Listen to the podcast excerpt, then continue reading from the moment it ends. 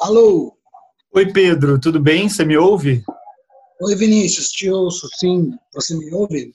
Sim, te ouço. Cara, obrigado por ter topado essa conversa. Isso vai ser bem importante para nós aqui. Obrigado. É... Imagina. Para quem está ouvindo a gente, o entrevistado é o Pedro Benaton, que é artista e pesquisador, é, mora em Florianópolis, é cofundador integrante do Erro Grupo, que tem quase 20 anos de trabalho, não é isso? Uhum. E que investiga teatro de rua, intervenção urbana. Além da, da, do grupo, o Pedro também tem uma pesquisa acadêmica, recentemente realizou um estágio em Barcelona. É, eu conheço o trabalho do Pedro há um tempo, pelo através do, do Erro Grupo, mas recentemente eu tive acesso a um artigo que ele escreveu para a revista Gulliver é, e que me chamou atenção pelo modo como, como tem pensado esse momento. Então essa conversa ela vai um pouco viajar por aí. Mas antes da gente entrar nas questões do atual momento, Pedro, eu queria que você contasse uhum. um pouco da sua um pouco da sua trajetória, tanto é, no grupo quanto na sua pesquisa acadêmica, ao longo desse tempo, que, que questões ou que problemas que você veio investigando de teatro, de política, de rua, é, é um pouco as, as questões que você foi se colocando ao longo desse tempo. Bom, uma questão complexa para começar, são duas décadas quase, né, como você falou. Sim. Uh, e assim, como nós estamos falando num contexto para escola de teatro, né, na qual você é professor, Isso. eu diria que o principal eu falaria é um, um certo conflito entre a pesquisa acadêmica e a pesquisa prática. É, ambas são pesquisa, pesquisas e hoje em dia eu resolvo melhor essa dicotomia que pode existir em alguns momentos da trajetória da, do artista, de teatro principalmente, mas é algo que, que na minha carreira ficou, eu poderia ressaltar como latente, uma questão latente. Tive momentos que precisei sim uh, me afastar um pouco da, da, da universidade, né? Eu tenho um lapso de tempo aí que, entre o mestrado e o doutorado, é, no qual eu atuei como professor colaborador, mas sim, depois de quatro anos como professor colaborador, eu me distanciei dois anos totalmente da universidade. Porém, a universidade, sem a universidade não existiria o erro, então o erro grupo, onde eu pude exercitar não só a pesquisa teórica, como pesquisa prática. E depois do doutorado, que eu defendi em março agora, no começo de março, eu consigo enxergar melhor que as duas coisas nunca se separaram, apesar de eu estar distante da instituição acadêmica para me dedicar somente ao grupo. Em alguns momentos, mesmo distante, a pesquisa estava caminhando teoricamente praticamente junta, né, unidas. Ah, eu acho que isso é um, é, esse é um dilema que, que os alunos passam. Então é isso. Uh, além desse dilema, importante dizer que a prática na rua ela veio também com um certo problema que teve no âmbito universitário, que foi uma greve no ano 2000 na UDESC, Universidade do Estado de Santa Catarina, onde eu me graduei, fiz mestrado e doutorado, onde eu lecionei como professor colaborador, uma greve de 120 dias, onde nós estávamos em greve e tivemos que ir para a rua para colocar nossas pautas no ano 2000 para a cidade de Florianópolis, que em certo momento sentimos durante a greve que a luta política estava desconectada do restante da cidade. Então, ao mesmo tempo que, que a instituição escolar ela te distancia de uma prática, em certos momentos ela te aproxima de uma busca que você achava que nem tinha e que pode permear 20 anos de, de trajetória artística, como foi comigo. Então, eu diria que esse dilema, teoria e prática, permeou e a, e a escolha da rua pelo erro grupo é algo que eu, né, eu sempre ressalto que foi algo que veio de um encontro em uma situação específica de uma instituição educacional. Não, não sei se eu te respondi a pergunta, mas eu, eu ressaltaria essas duas dois dilemas que eu acho que, o, que os estudantes de, de uma escola de teatro enfrentam, já que a gente está falando, Sim. nós estamos falando para uma disciplina de uma escola Sim. de teatro. E no erro grupo, é, quais eram e são as buscas e as investigações de vocês? Que pergunta se se tem, se se tem feito por lá ao longo também desses Bom, anos? No, no erro, uh, nós trabalhamos com, com uma interdisciplinaridade e também com outros integrantes pesquisadores. Temos a Sara Ferreira, que pesquisa videodança, Luana Reiter, atriz, as duas atrizes, Luana Reiter, atriz, dramaturga também, que pesquisa uh, artes participativas. Temos o Cudo, que é ator, o Michel, que trabalha com tecnologia, sonoplastia. Então, nós sempre tivemos essa pluralidade. Né? Atualmente, esses são os integrantes, mas tivemos integrantes de artes visuais, é, integrantes oriundos da música. Nunca tivemos ah, a tentativa de unificar a pesquisa do grupo, pelo contrário, sempre foi difusa e sempre meio que tentamos priorizar uma série de desejos e objetivos de, de uma série de pessoas. Então não existe uma única busca, existe a minha nós costumamos dizer que existe a minha busca dentro do erro, a busca da Sara Ferreira, a busca da Luana Reiter dentro de um de algo em comum cada um buscando os seus desejos. Mas eu diria que, que assim, no, no que tange a minha pesquisa, uh, assim, desde 2006, eu busco estabelecer com atores, né? Eu também sou ator. Busco estabelecer com a atuação na rua estratégias de desobediência, estratégias de subversão, estratégias de interferência na no cotidiano da cidade, nos espaços comuns, nos espaços urbanos, no fluxo das pessoas nesses espaços. Então, venho desenvolvendo oito estratégias: deslocamento, incorporação, apropriação, invasão, ocupação, invisibilidade, observação, e, bom, falta uma. Sempre falta, né? São oito, são muitas. Mas é. são isso, são diferentes estratégias que também podem mudar seus nomes, elas mudam, né? Assim, periodicamente eu mudo elas, dependendo do processo criativo, e claro. junto, apropriação com incorporação, invasão com ocupação, a deslocamento e malversação.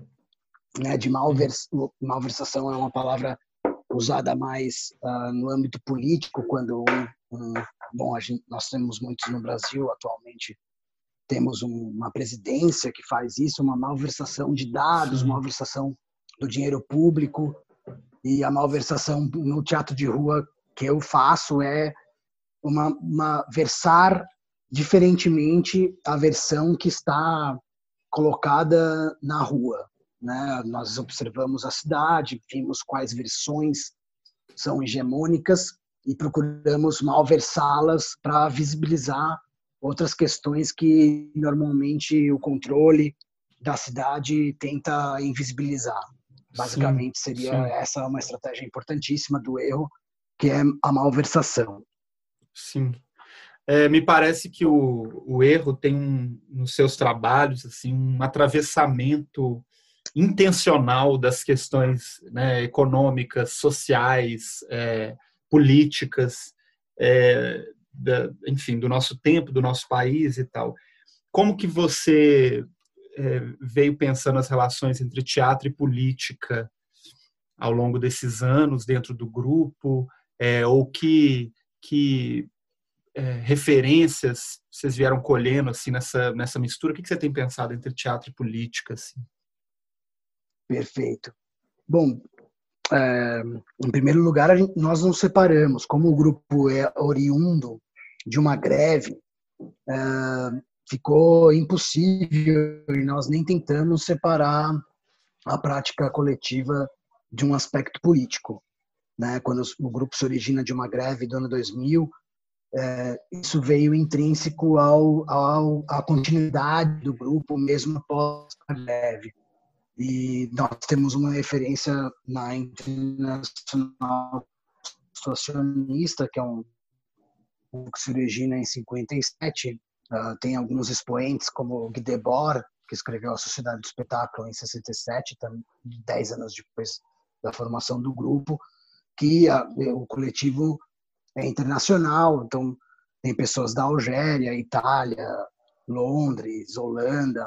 É, o grupo já, já foi já acabou em 72, acaba em 72, faz uma autodissolução, mas são, é uma influência que, na época, como éramos integrantes das artes plásticas e artes cênicas, foi, foi alguns manifestos da Internacional Situacionista conseguia unificar buscas dessas pessoas. Então, foi algo que nós nos debruçamos que, que influenciou minha pesquisa ao longo desses anos. Ainda na tese de doutorado, continuo tendo um capítulo no qual eu me concentro ali no, no coletivo da, da IS, da Internacional Situacionista.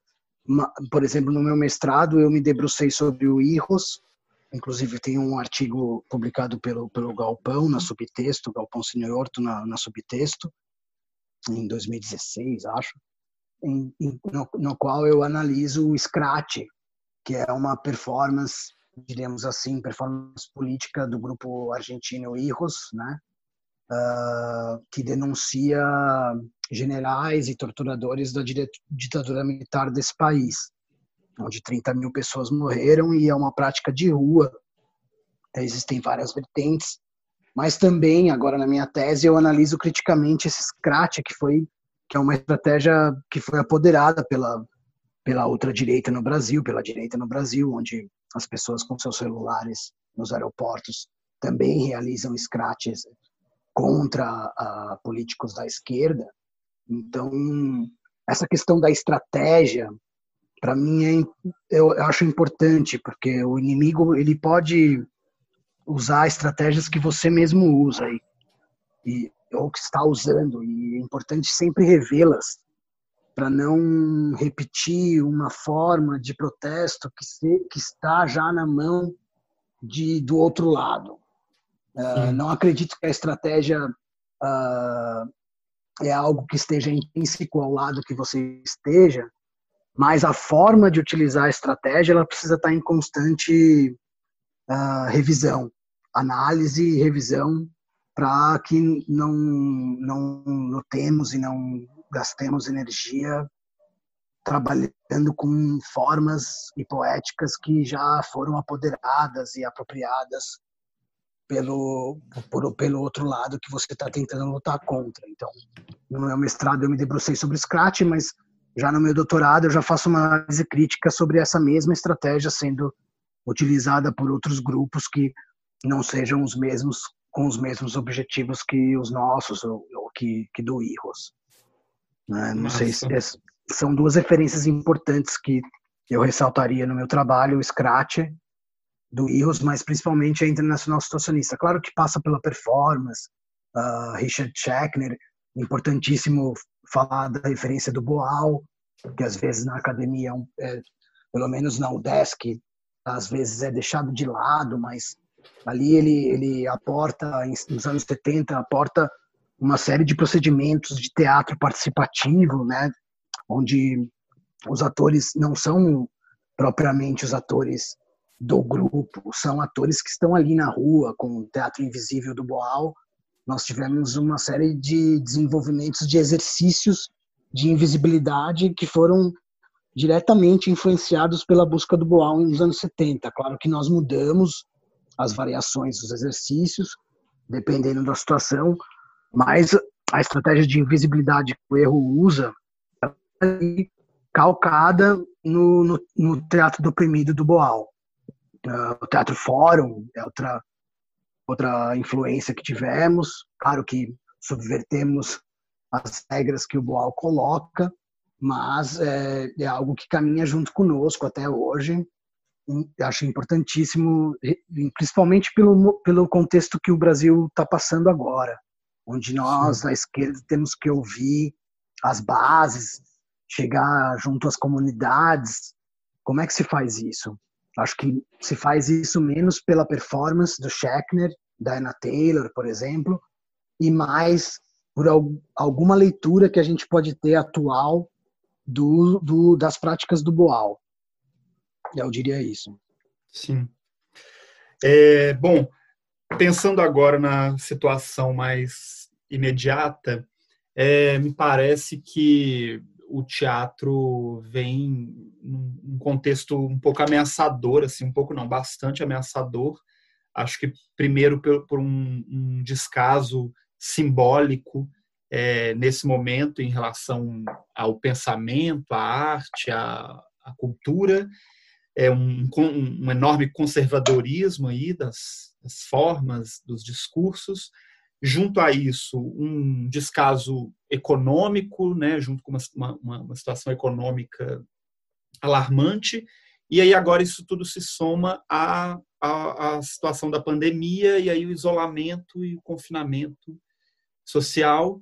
Então me parece que é, de algum modo a sustentabilidade do teatro está ameaçada, é, as condições físicas, materiais, econômicas para se dar e, sobretudo, por conta do isolamento, também uma, uma ameaça quase à, natureza do teatro, no sentido de, de, da ideia de presença, de convívio, de encontro.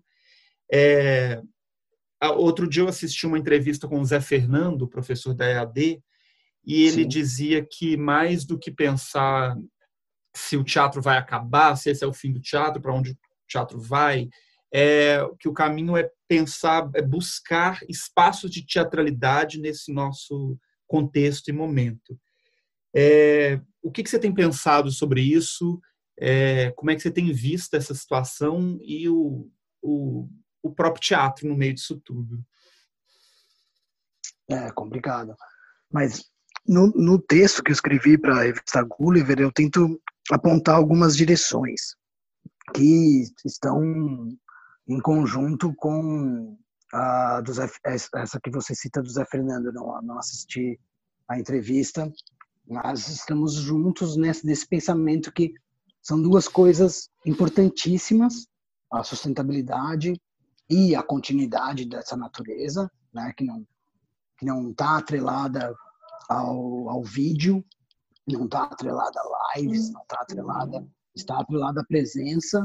Eu vejo assim, e como encontrar as performatividades e a teatralidade em situações cotidianas possíveis nesse momento. Acho que o texto da revista Gulliver tenta apontar isso e, é, como eu digo ali, o texto não, não tenta contemplar essa, essa parte econômica, mas é, ao se tentar fazer teatro, como, como sempre tentamos, a necessidade dele uh, virá à tona, né? Vem à tona a necessidade de uma política estatal.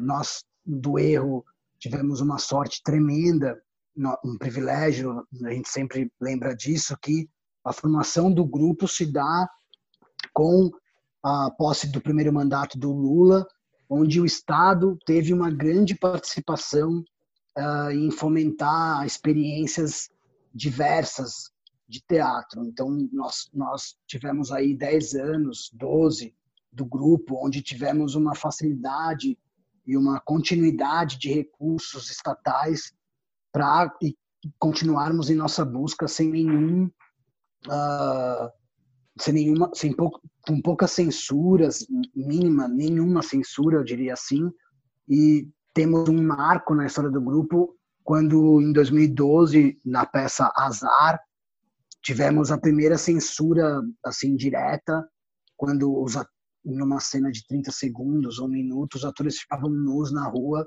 e tivemos problemas com o poder público para realizar a peça.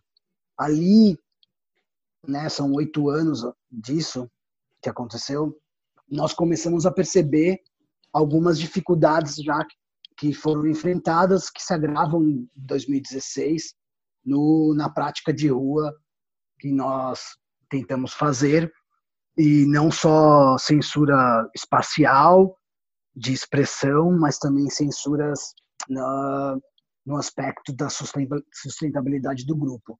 O que eu posso, eu não tenho resposta a isso porque eu vou ser bem honesto, estamos na luta há quatro anos, estamos na luta para resistir, para continuar fazendo. Não temos uma situação financeira boa no grupo, pelo contrário, é, tá beirando a falência. Mas o que eu tento aportar no, no, no texto da Gulliver é que isso não vai, uh, o grupo só vai acabar no contexto, né, no caso do erro grupo especificamente, onde eu, onde eu trabalho, só vai acabar quando nós quisermos. Uh, o fato de trabalhar na rua, o fato de uh, não ter, e é isso, assim, eu dou um conselho muito pessoal aos alunos e às pessoas, não ter dependências físicas mesmo, de uma sede ou de um aporte financeiro uh, recorrente, nos torna um pouco invencíveis. No, tivemos uma sede de 2010 a 2012, quando tivemos a felicidade de, de ter a, a manutenção do grupo via Lei Rouanet, pelo programa de fomento da, da Petrobras, do Petrobras Cultural, mas quando acabou esse projeto, nós sabíamos que o grupo não se sustentaria sem um aporte né, uh, frequente daquele montante. Então tivemos assim a tristeza no momento, mas a felicidade de ter escolhido uma via um pouco mais independente. Não diria que o grupo é independente, não, nós não usamos muito essa palavra, mas um pouco menos vulnerável a questões econômicas, sim, o grupo é. Uh, se eu, né, te, estamos num processo criativo agora de, de fazer algumas peças no meio dessa pandemia e sim existe uma limitação que nos tranca mesmo, uh, uma limitação financeira que nos impede de seguir como seria o ideal.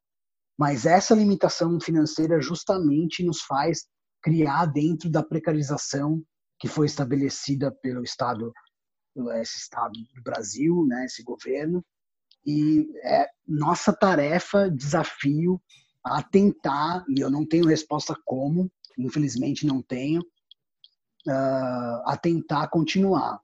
Uh, sabendo de um lado que não é o ideal, mas sabendo de outro lado que nós precisamos continuar fazendo, a sobreviver, a a tentar burlar e subverter problemas econômicos ao máximo possível e tentar colocar as coisas que nós estamos querendo criar na rua da maneira que podemos no momento, porque uh, o não fazer para nós é menos é, é mais uh, deprimente, é mais triste é mais, e nos torna mais fracos ainda do que o fazer de uma maneira que não é a ideal. Uh, não deixar de lutar pelas políticas públicas culturais acho importantíssimo, mesmo que esse governo, esse desgoverno não nos ouça, é importantíssimo o ataque, que é uma, é uma, é uma manifestação que está ocorrendo no Brasil atualmente, uh, o Cadê Regina, fora Bolsonaro, acho que todas essas, essas uh, auxílio emergencial é importantíssimo, todas essas lutas da, da, de alguma ajuda estatal é importantíssimo, mas também não podemos deixar de tentar criar, mesmo que seja das nossas janelas. Uh, é, simplesmente isso, tem que seja da nossa janela, tomando o café que nos resta, o pão que nos resta. Uh, no texto da, da revista Gulliver, eu tento estabelecer uma, uma análise crítica à facilidade que as, as mídias sociais estão nos dando para termos uma, uma ilusão de ainda continuar nos fazendo teatro. E eu acho que podemos nos colocar num desafio de tentar dificultar um pouco essa facilidade das plataformas e ainda tentar fazer uh, uh, algo da nossa arte presencial. E ressalto até uma prática aí em Belo Horizonte de uns amigos músicos que estão propondo serenatas nas ruas. E às vezes a, a forma de continuar ela está lá longe. Ela não é não é de agora, ela não é no, no dispositivo no celular ela está em práticas tipo teatro lambi-lambi, ela está em serenata, ela pode estar tá em passar o chapéu na esquina à distância. Né? Eu não sei, eu não, realmente não tenho uma resposta exata para colocar, mas o que eu tenho é uma proposta que nós uh, não tentamos, não, não, não possamos nos render a, ao marasmo e à desesperança de não tentar lutar contra um projeto que, como você falou, é um projeto de enfraquecimento, é um projeto de, de esmagar uh, o teatro, principalmente o teatro de rua, o circo, por exemplo, e não tentar deixar de, de criar novas possibilidades, mesmo que essas vão diretamente contra o que nós pensávamos de teatro. Eu, por exemplo, não na minha tese que eu defendi há dois meses, eu coloco que não se pode fazer teatro de rua sem pisar na rua. Bom, eu sou obrigado a rever isso. Se eu se eu estou em, em, em confinamento, em isolamento social, não posso pisar na rua. Como é que eu faço um teatro sem pisar na rua, mesmo sendo de rua? É, eu, eu me obrigo a colocar nessa nesse desafio, indo diretamente em contra algo que eu já escrevi até. Não sei se eu respondi. Massa, muito bom te ouvir. É, eu vou para uma última pergunta, Pedro, que é, eu vou voltar um pouco nisso que você já falou sobre essa a pandemia de algum modo acelera, me parece, né, esse movimento da digitalização, da virtualização das relações. É, para um monte de gente isso tem sido uma saída. Já tem pessoas usando a expressão teatro digital e já pensando as relações entre teatro e internet como linguagem, enfim. E, é, e ao mesmo tempo há uma série de outros artistas e pensadores resistindo a isso, que me parece que é onde você se localiza mais, né? tentando frear um pouco esse movimento virtual, digital e ainda buscar a presença. No entanto, o que eu estou percebendo, tanto do trabalho de grupos de teatro quanto de escolas de teatro, pelo menos aqui em Belo Horizonte, escolas das técnicas das escolas livres de teatro é que se no início parecia que daqui um mês, dois meses, dois meses a gente poderia voltar a se encontrar, agora realmente ficou bastante imprevisível, né? Pode ser que a gente só se encontre é, presencialmente, só possa se encontrar no fim desse ano, pode ser que só no ano que vem, é, enfim, o contexto parece muito incerto.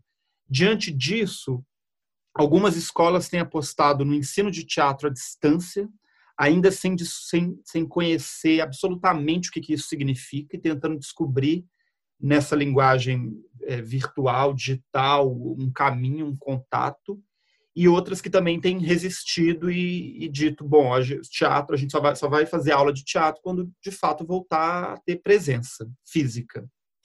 É, o que, que você pensa ou tem pensado sobre isso? Ou que caminho, ou que, que reflexão que você, que você faz a partir desse impasse mesmo? Né? Sim, é um dilema, um drama. Eu não, eu não sei, Vinícius. Na, na Universidade do Estado de Santa Catarina, nós tivemos um, uma enquete para saber se, se cancelamos semestres, cancelamos o ano letivo ou se entramos na, no ensino à distância, no, no EAD. É, é, um dilema ainda, não, não há uma decisão. Eu já estou me desligando do, do, programa pela defesa do doutorado, mas realmente preocupadíssimo com essa questão. Eu, eu realmente acho que tem pessoas que não têm acesso à internet como eu e você temos, como alguns alunos da sua escola podem ter, é, acho importantíssimo pensar nisso. É, bom, é uma questão complicadíssima. Eu me sinto às vezes meio old school meio Sim. velhaco, eu tenho 41 anos, então o celular é um, é um evento novo, né? Comecei a usar celular há, uns, há uma década, um, um pouco mais atrás, então eu acho que a geração, talvez a geração mais jovem pode responder isso com, com mais tranquilidade e apostar num teatro digital, apostar nessas, nessas interfaces. Eu diria que nós precisamos ter em mente as dimensões. As dimensões são importantes, porque eu estava pensando, depois que eu escrevi o texto, eu pensei que faltava um, um parágrafo sobre as dimensões. Uma coisa é tá em 2D, agora eu e você estamos em áudio, mas quando a tela produz imagem, nós estamos em 2D. E não sei se a educação uh, de teatro, a educação em geral, né? Eu tenho duas filhas, então estou pensando nelas também. Não sei se essa educação em geral pode se dar em 2D. É, deve ter uma, uma tentativa nossa, como professores, como artistas, em tentar estabelecer as três dimensões. Uh, eu diria isso. Não deve ser. É uma questão que não pode ser fácil. Ah, eu vou fazer uma live. Ah, eu vou fazer uh, aulas online. Eu acho que nós deveríamos tentar uh, outras outras possibilidades também. Nem que seja cancelar semestre, o que pode amedrontar bastante, mas talvez além de cancelar o semestre, que também é fácil, né, decretar isso, e ou ir para uma, uma aula em vídeo, talvez esteja, tem, tenha outras possibilidades que eu não consigo te falar agora realmente por não ter testado. Mas posso imaginar aulas à distância dos alunos. Eu não estou agora lecionando, então eu não estou muito em poder de poder testar. Eu posso pensar em possibilidades. Eu vejo minhas filhas, as duas, tendo aulas em 2D via computador com os professores em vídeo. E eu percebo que para elas, logo depois das aulas, precisa ter uma materialidade ali da, da, da, da educação, uma materialidade dos, dos, aprendizados que, no caso, né, por sorte, nós podemos uh, uh, prover aqui em, em casa. Mas acredito que tem muitas outras famílias que não têm essa essa possibilidade e que a, a terceira dimensão ela fica uh, aquém. É, é muito recente a pandemia. Eu, o que me assusta é a facilidade de algumas instituições a ir para uma digitalização do ensino, ou dos artistas de teatro também me assusta a facilidade de ir para um teatro digital. Alguns, assim, você fez questão de ressaltar que o teatro é digital, telepresença, mas eu, já, eu vi manifestações sendo denominadas como teatro em, em, em uh, plataformas de redes sociais. Teatro mesmo, sem fazer a diferenciação. E aí me assusta, me assusta porque a EAD é um projeto de privatização da universidade, uh, talvez possa vir um projeto de digitalização do teatro, de, de, de aniquilar certa precariedade no encontro corporal que temos. E o, o, trabalho do erro grupo sempre foi um trabalho que buscou estar muito próximo aos corpos das pessoas nas ruas. E eu acho que o desafio é tentar estar próximo desses corpos, mantendo um distanciamento uh, físico ali, né, por, por, estarmos enfrentando uma pandemia, que sim, como você falou, pode durar um ano, até descobrirem a vacina, até dois anos. Então, eu, eu gosto de, como artista, romper alguns paradigmas, como professor também, de tentar resolver e não dar todas as armas ao inimigo, porque essas, essas, essas armas podem se virar contra nós imediatamente quando pararmos a pandemia, porque a privatização da, do ensino público é latente, mesmo antes da, da pandemia. Ah, o ensino à distância na, na UDESC, ele era uma prática que vinha tentando ocupar espaços e talvez uh, mesclar o digital, o 2D, com algo de 3D, que sejam exercícios dos alunos isoladamente nas suas casas. Eu fico aqui tentando eh, estabelecer uma conversa contigo sem nenhuma certeza, de tentativas. Eu acho que podemos tentar.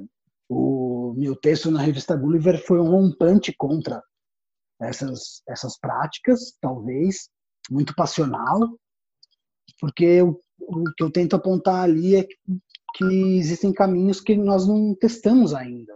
Talvez, talvez esteja errado também e seja uma pessoa mais velha que não está habituada a isso. Não, não, me envergonho, não me envergonho de parecer isso também. Mas uh, queria tentar, e eu acho que justamente os jovens que têm o celular uh, na mão desde de criança poderiam também tentar apontar outras formas. Eu, acho que nós poderíamos tentar nos desafiar mais nessa. Sim. Justamente estamos em casa, o que é um porto seguro para quem tem casa e talvez dentro de casa possamos inventar outras coisas que estarmos com os dispositivos na mão, como eu estou agora. Massa. Pedro, Sim. muitíssimo obrigado. Bom te ouvir demais. Sua voz vai se somar a outras que eu também ando escutando e está sendo bem bom nesse momento de muita muito dilema, né? Muitas contradições assim. Ouvir ideias variadas assim, ainda que todas também muito instáveis, incertas, que é, é natural assim, né? É, mas muito massa pensar junto e te ouvir foi bem foi bem importante, bem bom. Muitíssimo obrigado. Obrigado, Vinícius, por essa conversa.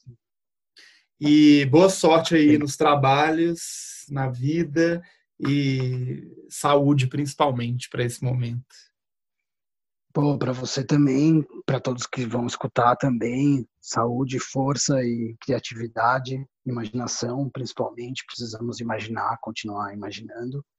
E tomara que um, que um dia seja possível ir até aí em presença, Sim, Espero por muito. favor, aguardaremos. Obrigado hum, demais. Obrigado, um abraço. Tchau, tchau. Um abração, cara. Valeu. Um abraço.